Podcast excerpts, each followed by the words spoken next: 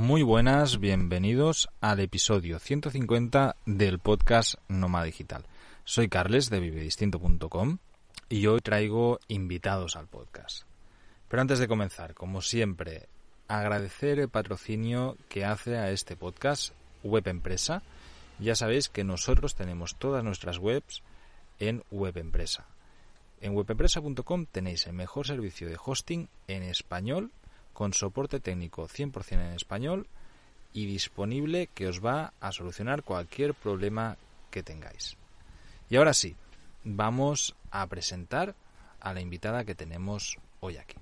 Ella es Alba Cardalda, ya vais a escuchar ahora la entrevista que le acabo de hacer, pero me ha parecido súper interesante el testimonio de lo que nos cuenta. Es una persona que en muy poco tiempo ha conseguido vivir online 100%, eh, digitalizar totalmente su trabajo, su profesión, cruzar el charco y empezar a vivir la vida que ella quería sencillamente porque eh, sentía que no encajaba en, en Barcelona, en su ciudad natal.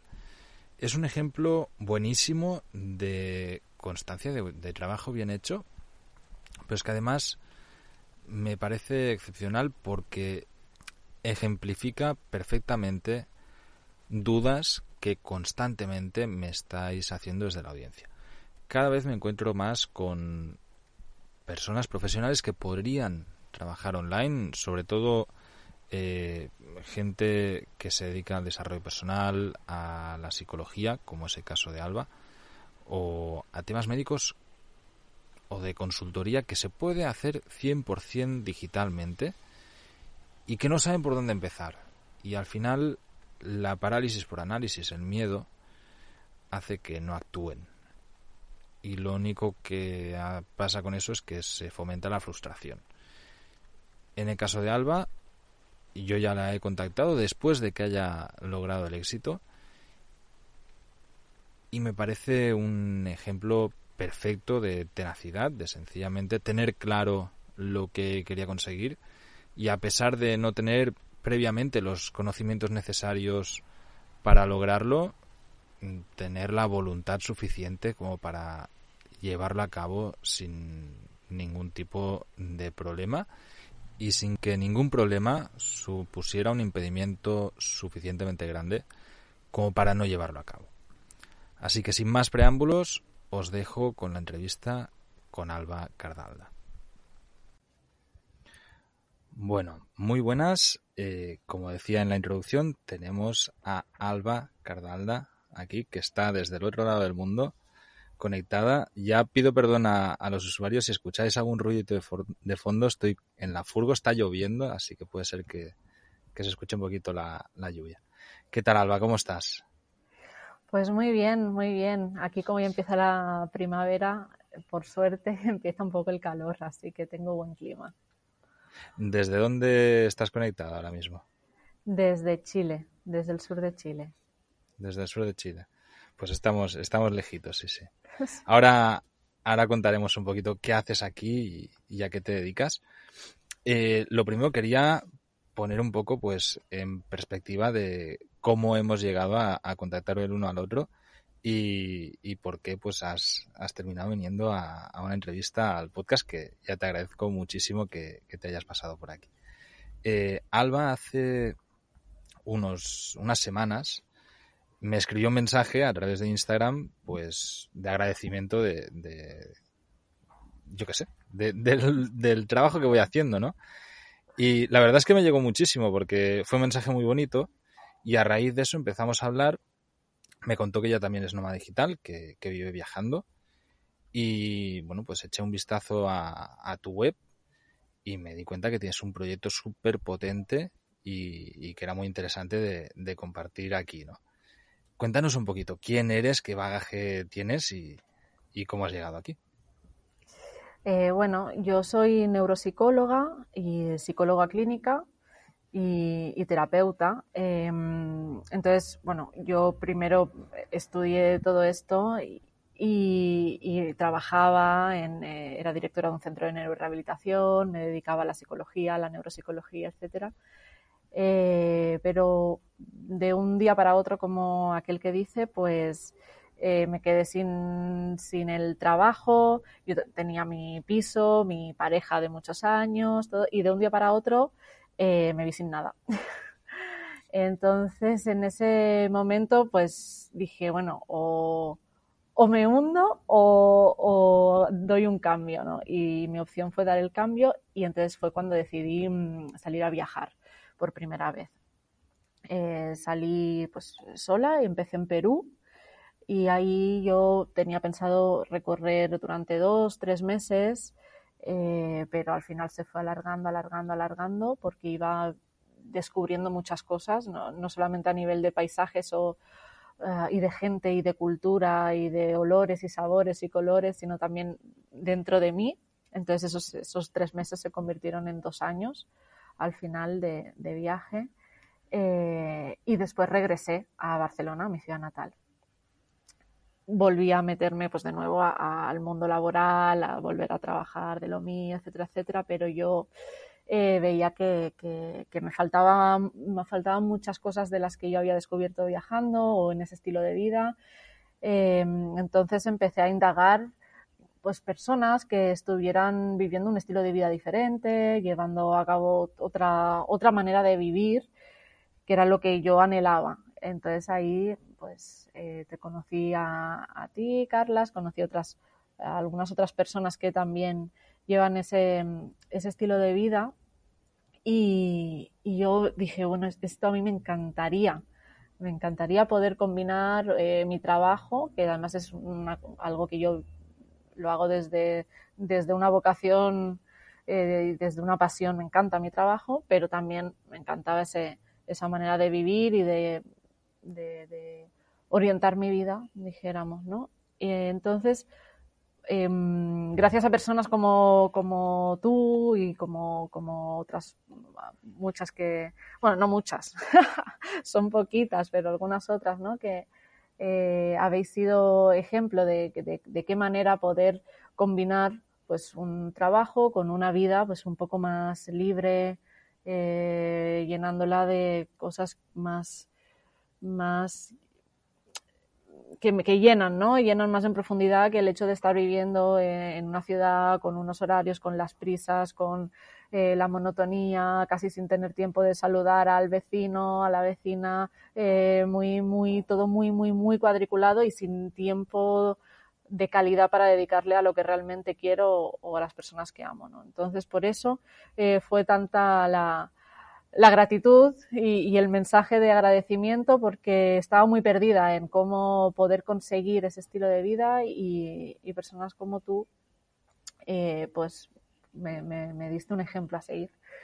Así que de esa manera pues te conocí. Pues ya te, ya te, lo agradezco, muchas gracias. La verdad que, palabras súper bonitas. Eh, cuéntanos un poquito, ¿cuándo fue este momento de inflexión en el que pues eh, dejas Barcelona, dejas tu piso, dejas eh, la relación que tenías y decides irte a este primer viaje a Perú. ¿Y qué hiciste ahí durante dos años? Porque supongo que llega un momento en el que dejas de estar mirando pasivamente ¿no? y empiezas a, actuar y a hacer cosas eh, en el sitio en el que estás. Claro. en ese momento, cuando yo llegué a Perú, pues me sentí me sentí muy perdida, muy sola, como con muchas dudas, ¿no? Diciendo, madre mía, ¿qué, he hecho? Me he cogido la mochila, me he cogido un avión, he dejado mi gente, mi familia, mi barrio, mi casa, mi todo y me he venido aquí, estoy en la otra punta del mundo. Además era un 5 de julio y en, en Barcelona, bueno, en España eh, era, era verano, pero, pero en Perú era invierno y pues con un frío y, me sentí muy sola al principio, muy perdida. Eh, y me planteé incluso volver y digo, oye, yo vuelvo, me encierro en casa y digo que, que está de viaje para que no para que no fuera tanto el fracaso, ¿no? Y, eh, no, y mi madre me dijo, aguanta un poco, que, que es normal estar sola al principio. Entonces ahí eh, me armé un poco de valor y dije, venga, voy a, voy a, voy a dar una oportunidad a esto, que para algo he venido aquí, estoy aquí y al principio con mucho miedo, pero después ya con mucha, con, la, gente te abre las puertas, entonces eh, con una sensación de, acogida y, de calidez humana que nunca había vivido en otro lugar, Entonces al principio, perdón, perdón, dime. ¿Cuándo, ¿Cuándo fue eso? En, más o menos, o sea, has dicho que fue en 5 de julio, pero ¿de qué año era? Del 2017. Del 17, hace ahora pues cuatro años y pico. Cuatro años. ¿Y, y estuviste ahí hasta el 2019? Eso es. ¿Y qué hacías ahí? O sea, no únicamente en Perú, ¿no? Me fui, me fui moviendo. Eh, entonces al principio pues trataba de, de conocer a la gente de, de ahí, del lugar. Eh, entonces el cambio de cultura y el cambio de realidad es brutal, ¿no? Habían cosas que yo nunca había, me había planteado desde, pues diciéndolo claro, desde la comodidad y desde el, eh, la situación de privilegio por sí, ser sí, la vida occidental, ¿no? Exactamente. ¿no? Entonces eh, me empezaron a cambiar muchas maneras de... Me empecé a reflexionar sobre muchas cosas y cambiar la manera de, de ver la vida, eh, replantearme un montón, de, un montón de cosas, muchísimo. Entonces todo eso fue como un aborígene dentro de mí que me hizo cambiar mucho la perspectiva eh, de vida. Y ahí empecé a contactar con personas pues, que ya se, que se dedicaban a, a, lo mío, ¿no? Eh, a la neuropsicología, a, a, la pedagogía, a la educación, a la psicología, a grupos de mujeres. Eh, y me fui moviendo pues, por esos grupos y en centros que trabajaban desde la psicología, pues en Perú, en Ecuador, en Colombia, eh, en, empecé a hacer contactos y a, a, trabajar de forma voluntaria con ellos. ¿no? Eh, Bolivia también, en Bolivia estuve, tuve una experiencia muy bonita porque estuve un mes entero conviviendo en una casa hogar eh, de, de, niños de la calle. Y, y, para mí, a partir de ahí, en, el, en, ese mes que estuve con ellos, fue cuando decidí que, que quería hacer algo más eh, que quería pensar en algún proyecto que fuera más duradero y que me permitiera de alguna manera seguir ayudando a la gente, devolver la mano que ellos me habían dado. Entonces ahí fue el cambio de chip. Qué bueno, qué bonito. La verdad que, sí, yo también justamente cuando en Nicaragua he trabajado con asociaciones de mujeres que, que realmente es, es, un tema muy latente en América Latina y, y una pandemia bestia. Y, y, igual, ¿no? Cuando trabajé también con, con, niños de la calle, que organizaciones que tratan de cambiar la vida a estos chavales, te das cuenta que, que un granito de arena puede ser puede suponer muchísimo para, para, esa gente, ¿no? Y a lo mejor ahí es cuando cambias más el chip de decir, hostia, yo, yo aquí tengo que, que estar aportando. Uh -huh. eh, la verdad me parece increíble.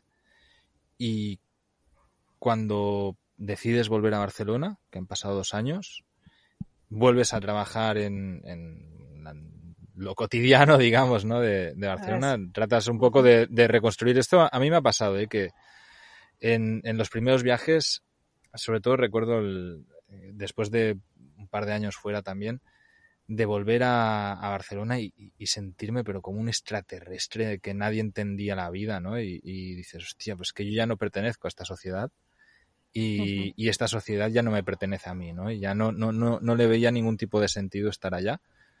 Uh -huh. No sé si a ti te sucedió algo parecido o...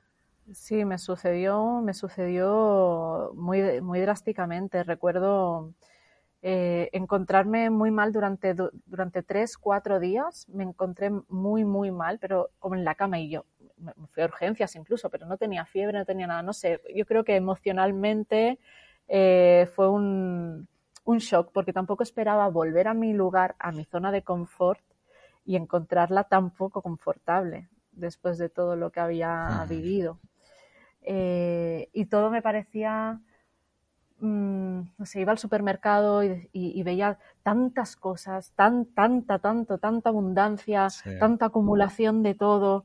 Eh, además, la tecnología había avanzado muchísimo y yo estaba, venía de, cuando volví, lo, donde el último lugar donde había estado era en la selva.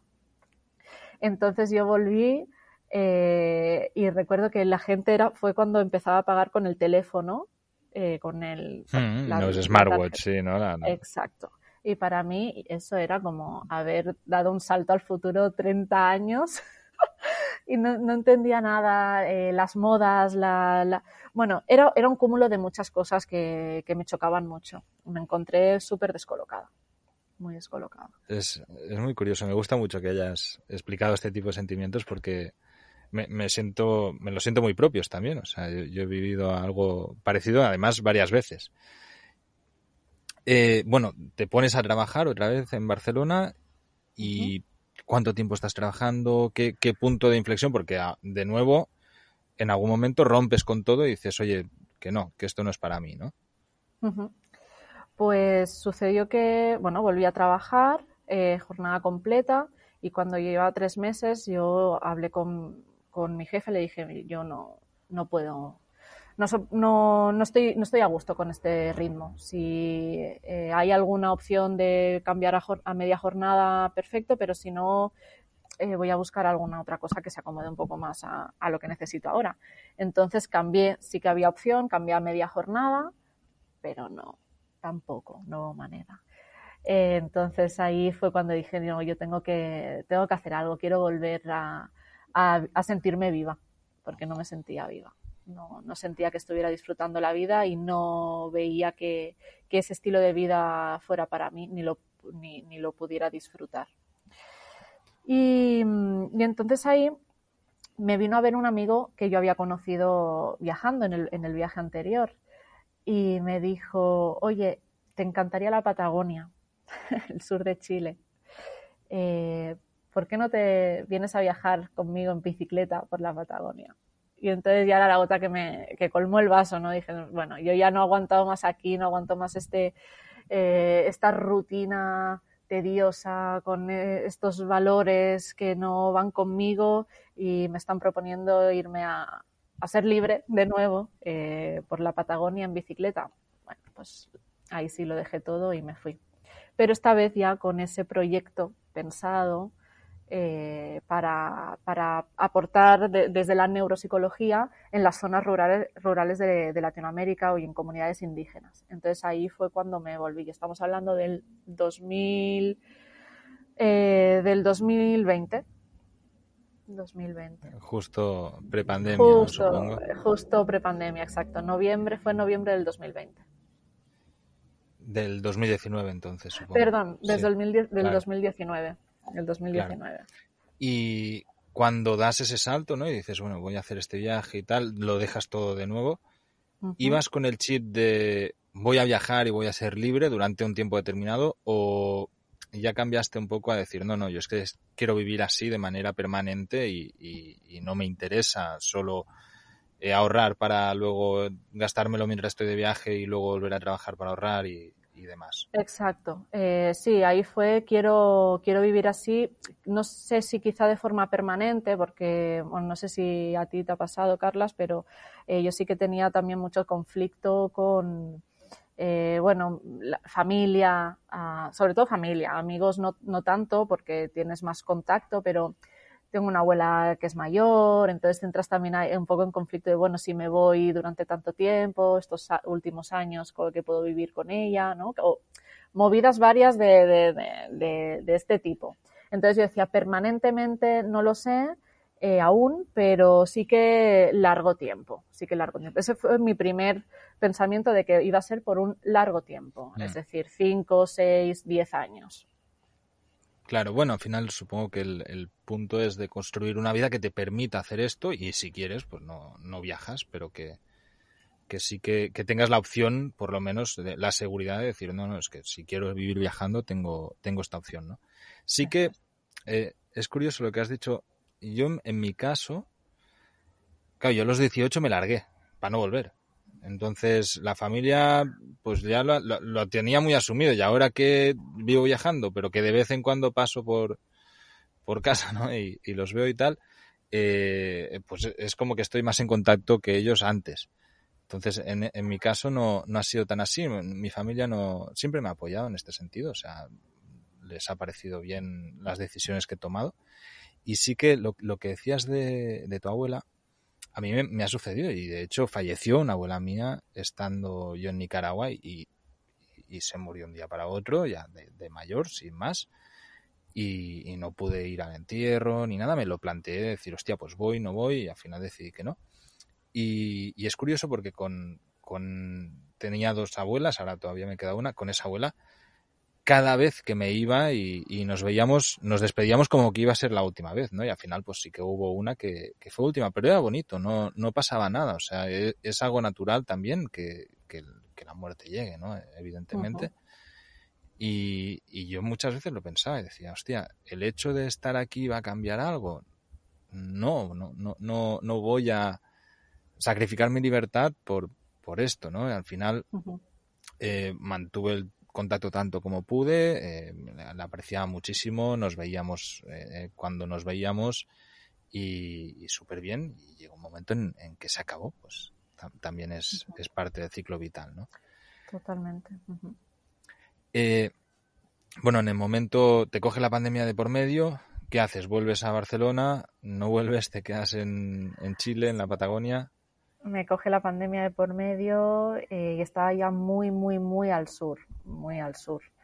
Eh, y, ahí lo, lo, pensé muchísimo, ¿eh? pero me volví.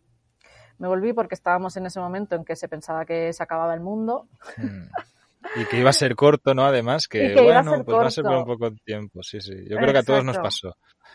Hmm. Sí, sí. Entonces, nada, me volví, me, me volví en marzo del 2020 o en principios de abril, principios de abril del 2020 me puede volver. Y ahí pues de, la libertad total de viajar en bicicleta por la Patagonia a, encerrarme en un piso en Barcelona. Vaya. Mm. Eh, durante este tiempo, ¿seguiste con la idea, alimentando la idea de decir, oye, yo quiero ser nómada digital, quiero viajar, quiero eh, viajar de manera permanente, por decirlo de alguna manera, o de manera libre, ¿no? Tener la opción de, poder vivir viajando. ¿Qué, un pasos haces? De crisis. Tuve, un poquito de crisis ahí de, de, planteármelo porque la verdad es que me, me, asusté, ¿no? Al principio, al inicio de la pandemia, pero después no. Después igual eh, seguí con la misma idea de es que no quiero, no quiero esta vida cuadriculada y, necesito sentir que vivo, sentir que disfruto la vida, que no la, estoy tirando a la basura, regalando mi tiempo a otras personas eh, con el, fin de, de qué, de ganar dinero para acumular cosas. Es que me parecía todo tan sin sentido. Entonces ahí fue cuando dije, no, no, no, me vuelvo a ir y seguí perfilando un poco ese, ese proyecto de neuropsicología, eh, pero como estaba tan difícil aún la cosa, pues por el tema de la pandemia, porque ya no se hacían charlas de forma presencial, porque ahora se está haciendo todo online y yo lo que, eh, lo que había planteado en ese proyecto era eh, trabajo de campo, ¿no? Bien, en contacto con la gente. Entonces dije, bueno, tengo que inventar otra manera para, para ir subsistiendo mientras esto no se vuelva a poner todo en marcha. Así que ahí fue cuando decidí eh, pues seguir con, eh, la psicoterapia o con la psicología clínica con sesiones online, de forma online. Vale, esto me, parece súper interesante porque me encuentro mucha, mucha gente en la audiencia que, tiene un perfil similar, ¿no? que al final eh, son profesionales que pueden ejercer, porque además en el caso de la psicoterapia es obvio que se puede hacer 100% online, y que tú puedes estar eh, en cualquier rincón del mundo y mientras puedas tener una conversación con tu paciente, no, no vas a tener ningún problema, ¿no? O sea, eh, es una, sencillamente, pues, eh, es una consulta que se va a hacer a distancia en lugar de estar en, incluso en la misma franja horaria. Cuando tú decides, lo voy a hacer online, ¿tienes página web? ¿Sabes algo de hacer webs? ¿Qué, ¿Qué conocimientos tienes en ese momento de, del mundo digital? Nulo. Realmente mi conocimiento era, era nulo, pero muy nulo. Además yo nunca me he llevado muy bien con la tecnología. Eh, entonces empecé a indagar, empecé a mirar eh, tutoriales, eh, empecé a, a, ver realmente pues cómo, cómo, lo hacíais vosotros, ¿no? Cómo lo hacías tú, cómo lo hacían otras personas eh, que vivían de la misma manera. Y también, eh, y desde aquí lo agradezco de corazón, pues a amigos que me, echaron una mano, alguno que era más eh, sabía más de informática que yo, eh, gente que me recomendó mm, pues páginas pues que no me había entrado yo ni en WordPress en la vida. No tenía ni idea. Y no, me, encanta porque es que realmente eh, esto es, es el pan de cada día que me encuentro, ¿no? Y, y, mucha gente dice, no, no, imposible mundo online, porque claro, es que no tengo ni puta idea. Y dices, bueno, oye, eh, se puede igualmente. ¿Cómo hiciste tú? ¿Que la página web te la, te la hizo algún profesional, alguna amistad, alguien? ¿La mm. hiciste tú toda? Mm, la página web la hice yo, con toda, completamente. Eh, con, bueno, realmente hay páginas, o sea, tipo WordPress o Wix, que son bastante intuitivas para gente torpe como yo con la tecnología. Entonces, es bastante intuitivo hoy en día en YouTube hay tutoriales de todo, de todo, absolutamente de todo. Em, y, bueno, lo que sí que pregunté pues a, alguna, a un amigo, oye, échale un vistazo, ya la tengo hecha la página, échale un vistazo. Y entonces él me dijo, oye, te falta eh, los textos legales, te falta no sé qué, te falta tal. Por ejemplo, ¿no? Esas cositas sí que me las fueron diciendo, pero el hecho de hacer la página, el diseño, todo eso lo, lo hice yo con, pues, con ayuda de tutoriales de, de YouTube. Qué bueno. Y una vez tenías la web, pues claro, vale, sí tienes la web, pero clientes, no, no, no sé si tienes en ese momento o no, si, si tiraste de clientes que ya tenías y los contactaste en plan, oye, que voy a hacer esto online o, o empezaste a, a, buscar clientes a través de, de Internet. Empecé a buscar clientes a través de Internet porque como esto lo hice eh, antes de dejar definitivamente el trabajo, porque claro, no, no, quería dejar algo sin tener nada, nada seguro, eh, pues y empecé a, me, hice un, un, Instagram, una página de Instagram profesional como psicóloga y empecé a, a publicar, a seguir a otros psicólogos, a, agregar gente que, que, veía que estaba interesada en temas que, de salud mental, etcétera. Y a partir de ahí, bueno, y sobre todo el boca a boca, el boca a boca también, ¿no? Es decir, a, amigas, amigas de amigas, amigos, eh, familiares, etcétera, etcétera. Y, y, al final, pues me iban, eh, me, me, llegó la primera, la primera clienta. Eh, y a partir de ahí me motivé muchísimo y dije, ostras, que se puede, que se puede, que esto se puede, que se puede, que se puede. Y, a partir de ahí, pues, fui, fui creciendo. Vale, genial. Y eh, es que me, viene perfecto el ejemplo porque, de hecho, pues es, eres una persona avanzada, ¿no? Que ya ha dado los pasos que mucha gente tiene el miedo de, dar. ¿Cómo hiciste con los precios? Esto es una pregunta que me hacen siempre de, de personas que venden servicios, ¿no? Porque al final eh, tu servicio e, es, tu tiempo de, psicoterapeuta. ¿Cómo hiciste con los precios? ¿Y, pusiste un pricing? ¿Hiciste un pack de X horas a tanto precio? Y luego, ¿cómo hiciste con las pasarelas de pago? Porque me imagino que tú en ese momento pues, no tendrías ni idea de, cómo cobrar. Exacto, no tenía absolutamente ni idea. Eh, y además en ese momento mm, lo voy a decir aquí, entre tú y yo y todos los que nos escuchan, pero en ese momento aún no estaba dada de alta de autónoma. Eh, luego ya, antes de terminar el trimestre, pues sí me hice y todo, ¿no? Pero en ese momento es que no tenía ni idea, no tenía ni absolutamente ninguna idea de cómo tenía que hacerlo. Entonces empecé pues poniendo un precio bajito para, para ver, pues, eh, para ver cómo iba la cosa, ¿no? Tampoco quería eh, poner un precio muy alto porque no la gente no me conocía. Mm, que no supusiera ninguna barrera de, entrada, ¿no? El precio. Exacto. Entonces al principio puse un precio muy bajo, eh, bueno, muy bajo, una sesión a 40 euros y luego hacía un pack de cuatro sesiones a 150 euros. Eh, y me fue muy bien, me fue, me fue bien a partir de ahí, cuando ya estuve bastante tiempo con, estos precios y luego ya pues, pues el precio habitual de, la psicología. Y, más cuando ya me di de alta de autónomos y tenía que pagar más cosas, pues eh, bueno, que tampoco es eh, mucho más el, precio, pero sí que un poquito más para poder pagar IVA y, demás. y ahí fue como lo hice. Vale, esto estamos hablando de ahora hace un año y medio más o menos, ¿no? Desde que comenzaste, unos No, 18 hace menos. meses menos. Hace menos eh, que me lancé un añito. Un Vale, y en este año, eh, cuéntame así rápido tu evolución. O sea, empezaste con esa primera clienta, eh, te diste de alta autónomo al poco rato para pues, cumplir con la, con la legalidad, ¿no? De, de facturación Exacto. y demás. Y entiendo que, que además eh, probablemente cogiste la cuota de tarifa plana este autónomo que tienen Eh, la, sí. la ayuda ¿no? de, de- de Ujú. inicial y demás. Te lanzas a ello, empiezas ya a tomarte en serio y cuál es la evolución, o sea, en qué momento te vuelves solvente y dices, vale, sí, esto ya eh, me mantiene viajando por el mundo. A los tres meses. Wow. Sí, fue, Rápido, fue ¿eh? mu- mucho más rápido de lo que yo me pensaba, de lo que yo me pensé en un momento, muchísimo más. Y no hice tampoco grandes eh, peripecias, o sea, bueno, ¿Cuál, ¿Cuál fue, cómo captabas clientes? Porque lo bueno que tienes tú es que los clientes, si están satisfechos, son clientes recurrentes. Es decir, no es alguien que le vas a vender un producto y ya, sino que es un Claro. servicio que, que es ad eternum. Depende cómo, pues oye, eh, puedes estar dándole terapia por años, ¿no? A esa persona, si, si así lo decide.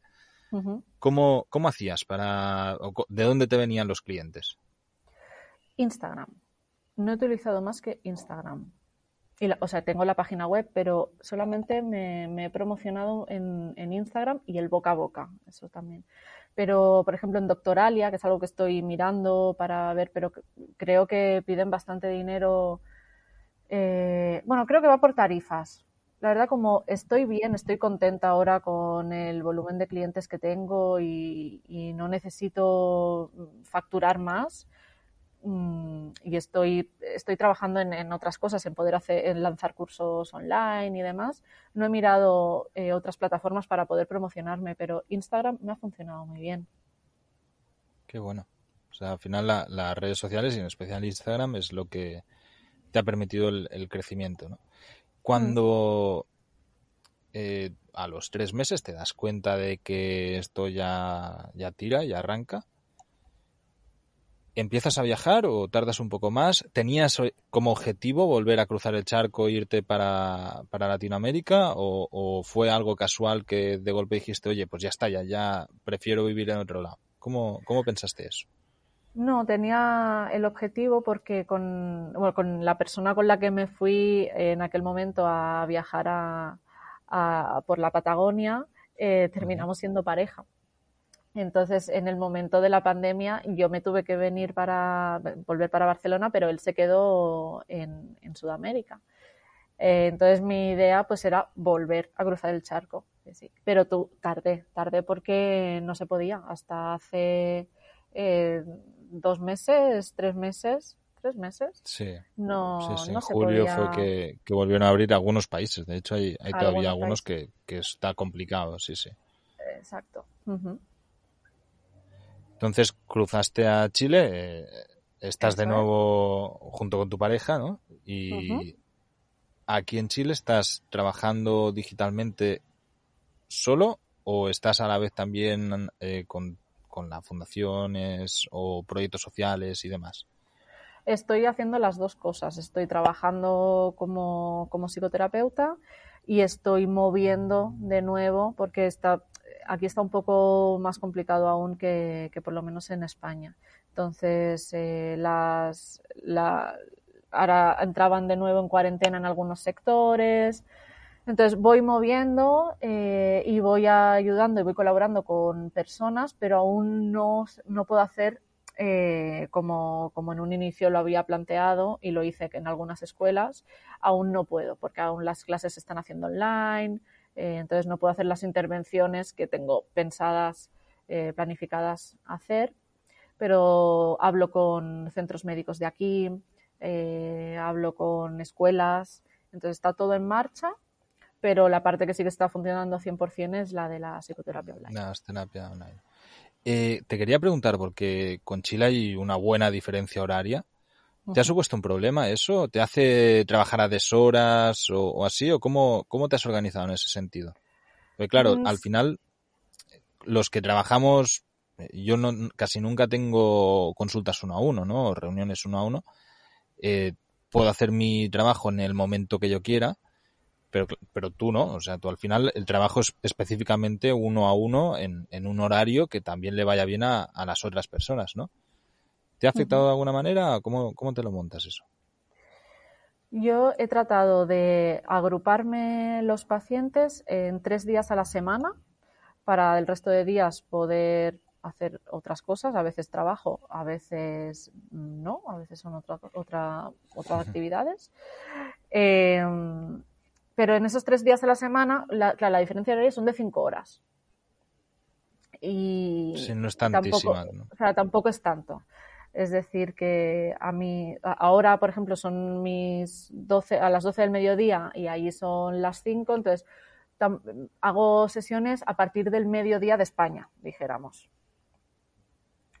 Entonces, si yo me levanto a, las 7, me pongo a trabajar a las 8 o a las 9, eh, es una buena hora también en España y, y abarco toda la tarde de España, que es cuando realmente la gente también tiene el tiempo para hacer las sesiones de, psicoterapia y demás. O sea que no me ha supuesto ningún problema.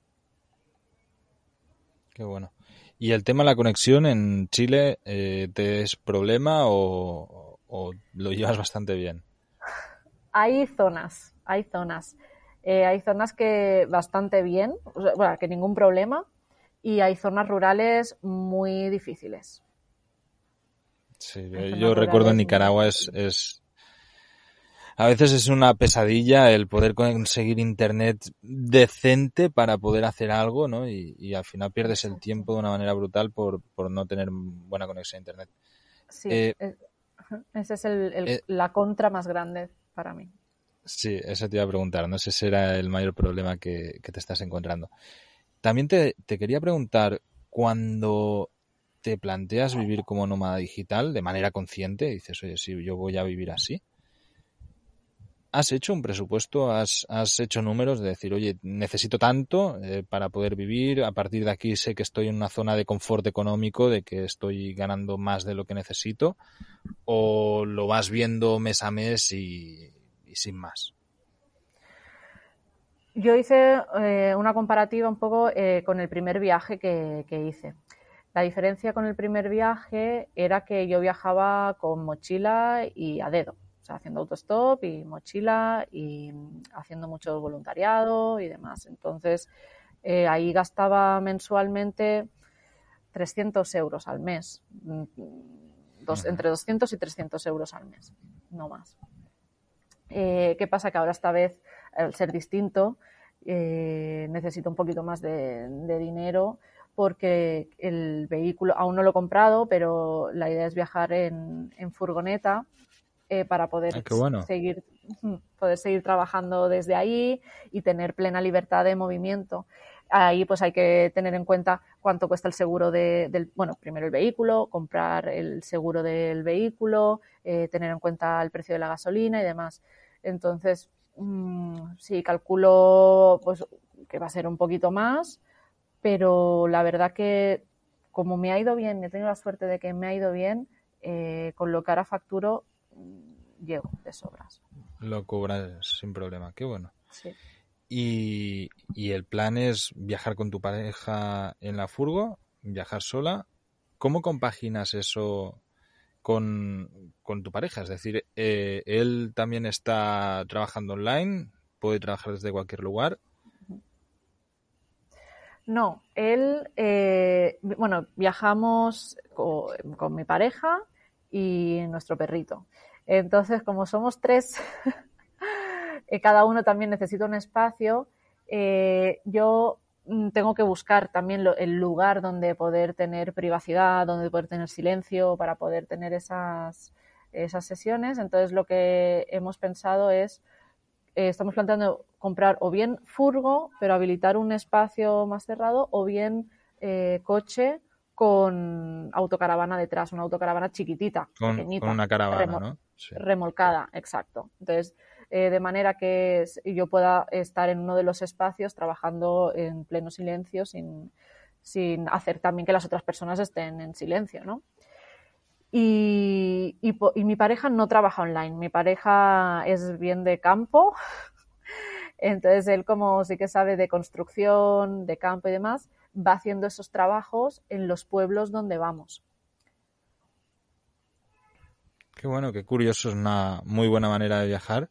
Pero claro, al final también te obliga a viajar bastante lento, porque en el momento en que él encuentre un trabajo en algún lado, pues eh, que, no es una cosa un día o una semana, ¿no? Que, que normalmente pues va a estar más tiempo. Yo, yo lo encontré que, que por aquí, por Sudamérica, eh, la verdad que sí que hay bastante facilidad con ir a las 7 de la mañana a estar en la plaza del pueblo. Pasa el jefe de obra por ahí con un camión. Los que quieran trabajar, que se suban al camión. Y si es un día y te pagan el jornal, es un día. Y si es una semana, una semana. Si son dos semanas, dos semanas. Entonces, eso te da también mucha libertad. Claro. Sí, sí, sí, totalmente. Bueno, de, de hecho es, es algo totalmente distinto a a la mentalidad occidental ¿no? que, tenemos en Europa. Esto, evidentemente, se hacía hace pues, medio siglo atrás en, toda la zona europea. Alba, pues ha sido un placer. Bueno, nos hemos alargado un poquito más de lo que es habitual en un podcast, pero creo que era muy interesante.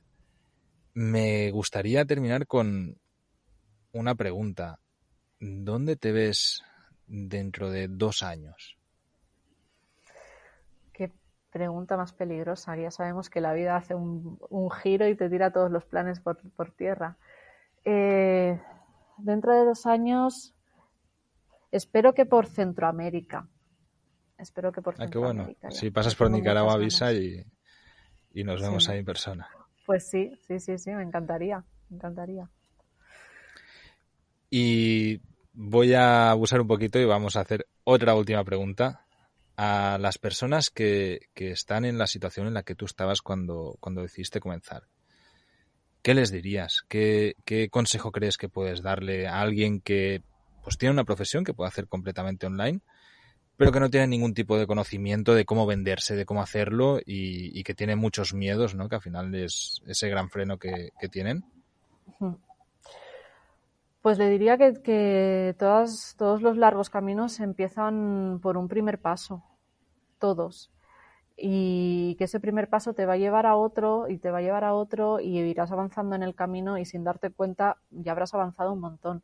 Y que el miedo es mucho más grande que lo que realmente hay detrás de él. O sea, el muro del miedo es un límite que uno se pone eh, y que está en gran parte formado de, muchas mentiras que nos cuenta el miedo y eh, se desvanecen a la que empiezas a andar.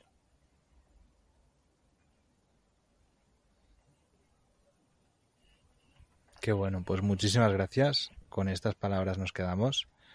Un placer haberte tenido por aquí y me alegro muchísimo que, que las cosas vayan tan bien. Ojalá que en algún momento podamos vernos ah. en Nicaragua. Un abrazo enorme y hasta la próxima. Muchas gracias, Carlas. Muchas gracias por darme el espacio. Ha sido un placer hablar contigo, tener esta charla y, y eso. Ojalá coincidir contigo en Nicaragua o en cualquier otro lugar.